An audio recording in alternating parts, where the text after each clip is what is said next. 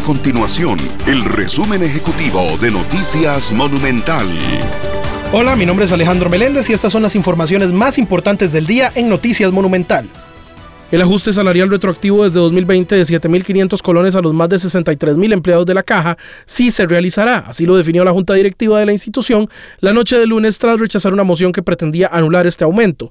Precisamente el lunes vencía el plazo para que se decidiera el futuro del ajuste, luego de que un documento firmado por la Gerencia General, encabezada por Roberto Cervantes, indicara que no existía un fundamento jurídico para no ejecutar lo dispuesto.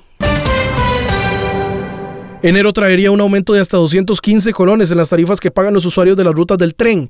La Autoridad Reguladora de los Servicios Públicos, la ARECEP, programó una audiencia pública el 20 de diciembre para conocer este expediente tarifario y tiene un mes para resolver el ajuste posterior a esa fecha.